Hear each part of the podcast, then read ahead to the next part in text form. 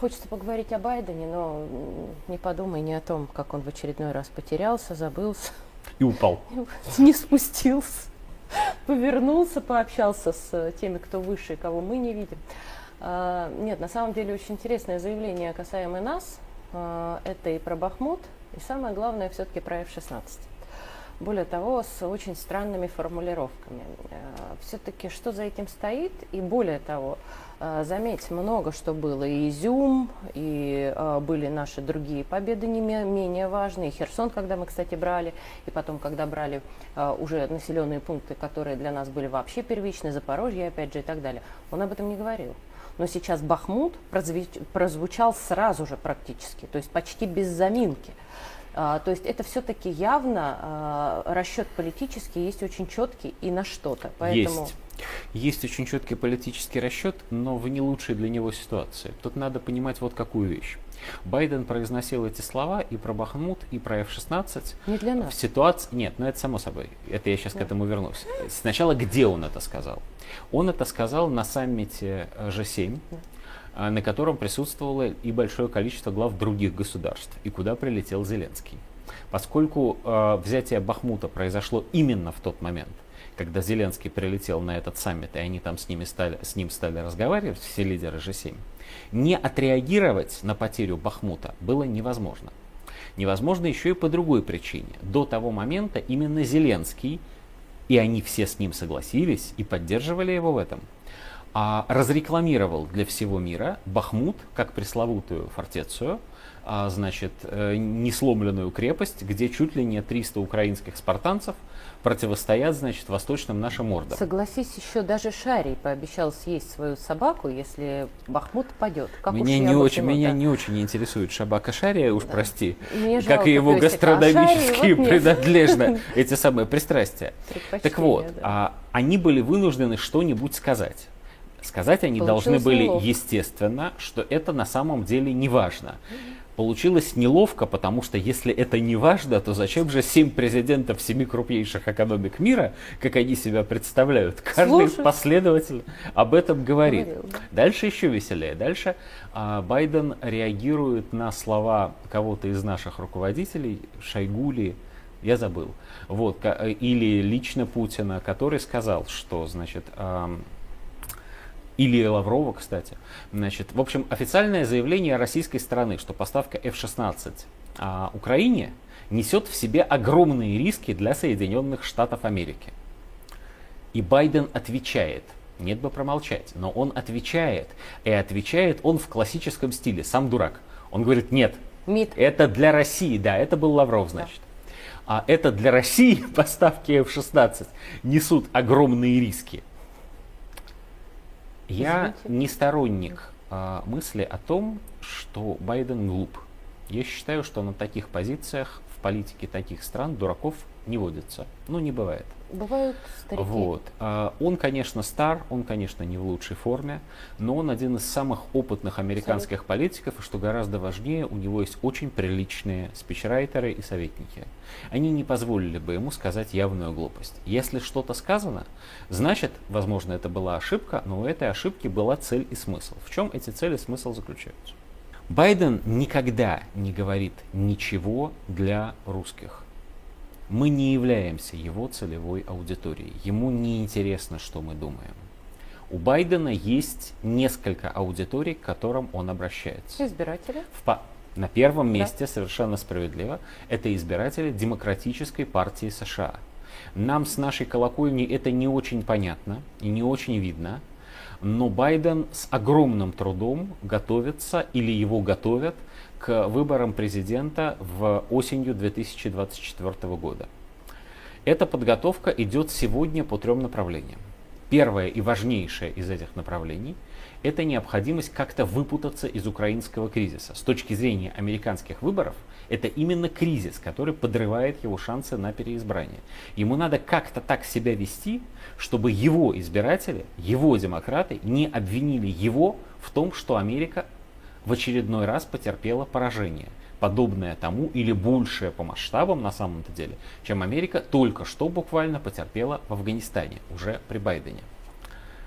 Значит, ему надо демонстрировать силу, значит, ему надо демонстрировать уверенность в победе, значит, ему надо интерпретировать, что бы ни происходило, интерпретировать таким образом, что Америка побеждает.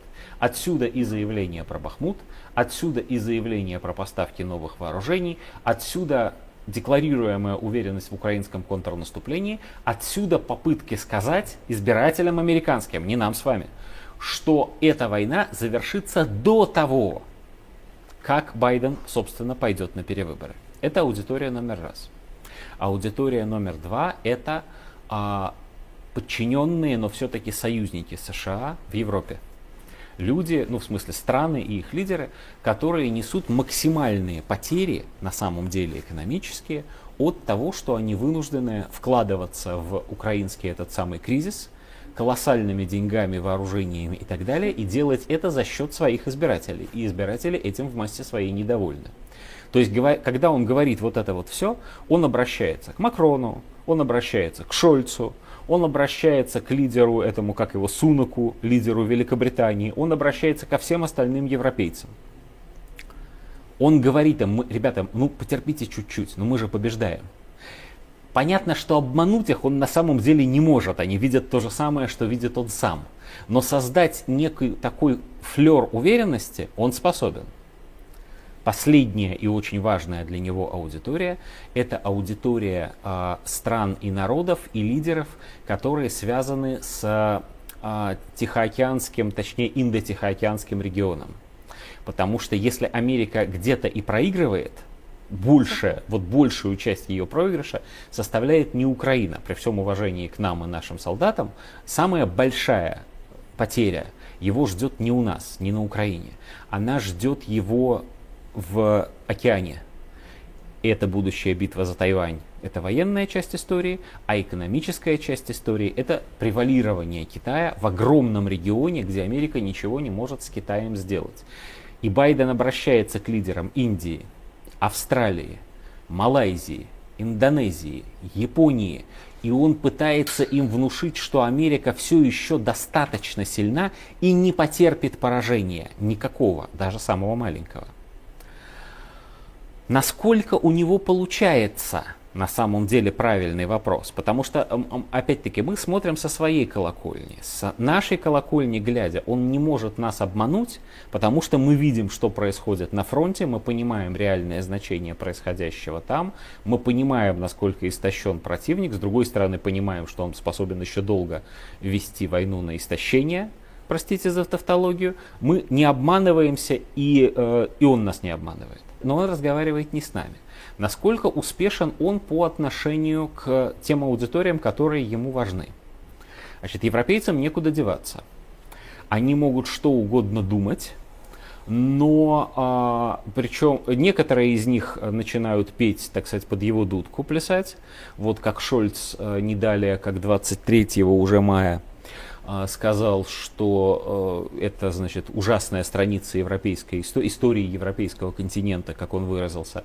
Мы ее перевернем и примем Украину в НАТО. Ну, понятно.